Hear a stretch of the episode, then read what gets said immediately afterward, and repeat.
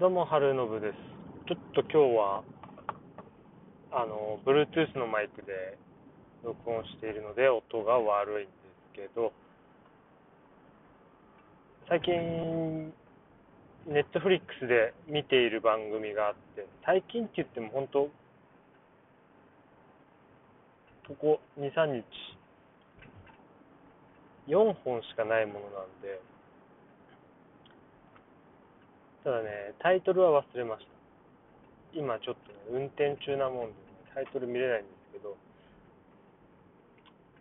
インタースコープレーベルっていうアメリカのレコード会社の、あれは CEO になるのかな？確か BD さんって言ったか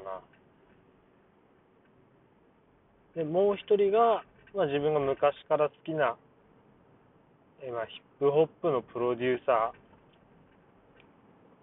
ーのドクター・ドレイ。ま、彼は今もアフターマスレコードの経営してんのかな？取締りなのか社長なのかわからないけど、取締りかな。まあ、その二人で、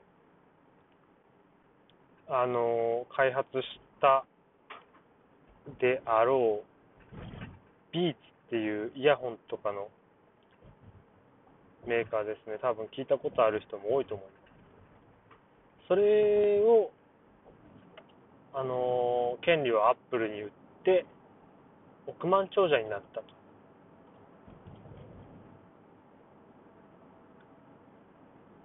その辺までの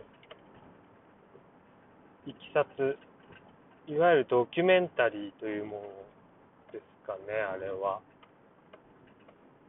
それを見てるんですけど、いやー、すごい、やっぱりアメリカって日本の治安とは、わけが違うなって。平気で殺しとかが起きるような、本当恐ろしいなって思いますね。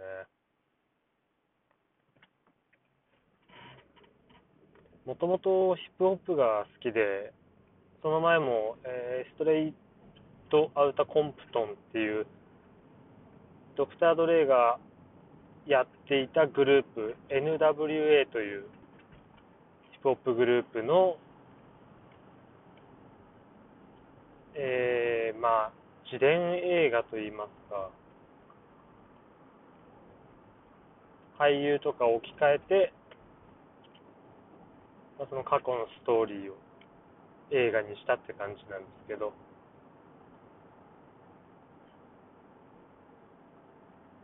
それを見てたんで、ざっくりとした流れは知ってたんですけど、やっぱりドキュメンタリーの方が、なんというか、あそこは誇張してたんだなとか、そういうことも伝わるし、実際当時、昔、当時の、なんていうの、映像、奴隷が若い頃とか、インタースコープの CEO の若い頃とか、まあ、そういった人たちの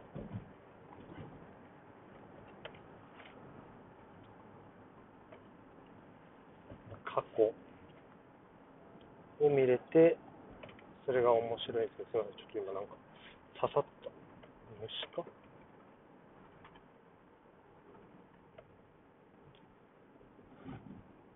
おいて。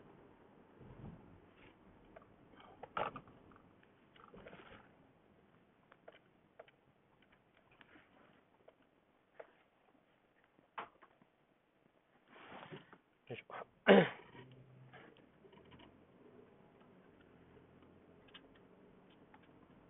で、でですよ。なんか怖いね。ちょっと長袖着てたんでね、中に虫いたら嫌だなっていう。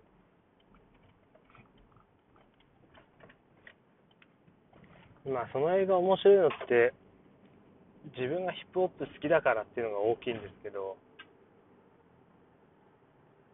ヒップホップだけじゃないと言いますか、インタースコープっていうレコード会社はヒップホップのレコード会社ではないので、まあ、当時、えー、90年代半ばですか。それを騒がせてたアーティスト。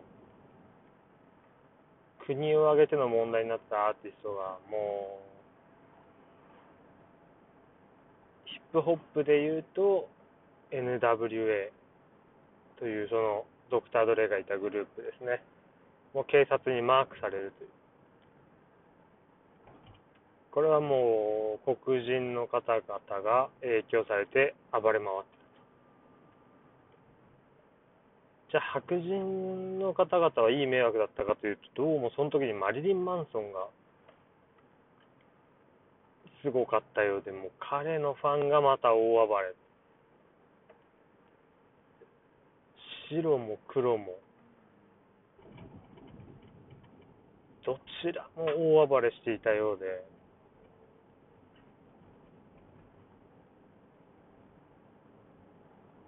あ当時大変だったんだなっていう。もう生まれてたけど子供の頃だったし多分そういうニュースは日本に入ってこなかったんじゃないかなって思うんですよね。今だからそうやってインターネットなんかで見れますけど。いやねめちゃめちゃ面白いんですよただ、一応吹き替えもあります。吹き替えもありますけど、やっぱりなんか、声を知っちゃってる分、すごく違和感があって、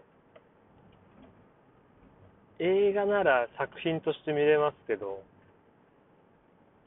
ドキュメンタリーっていうと、やっぱちょっと、なかなかそう見れないんで、字幕で見るようにしてますけどね。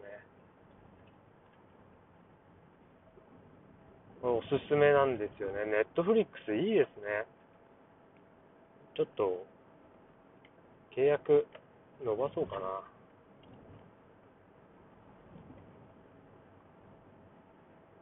880円で、まあ1人。1ヶ月880円で1人のアカウント。1200円で2人なんですよ。なんか妻と分けるかどうかすごい迷うんだよな。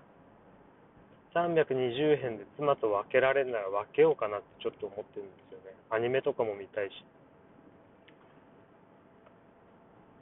いや帰ってから、またその、ドキュメンタリー見る予定なんですけども、次で最後です。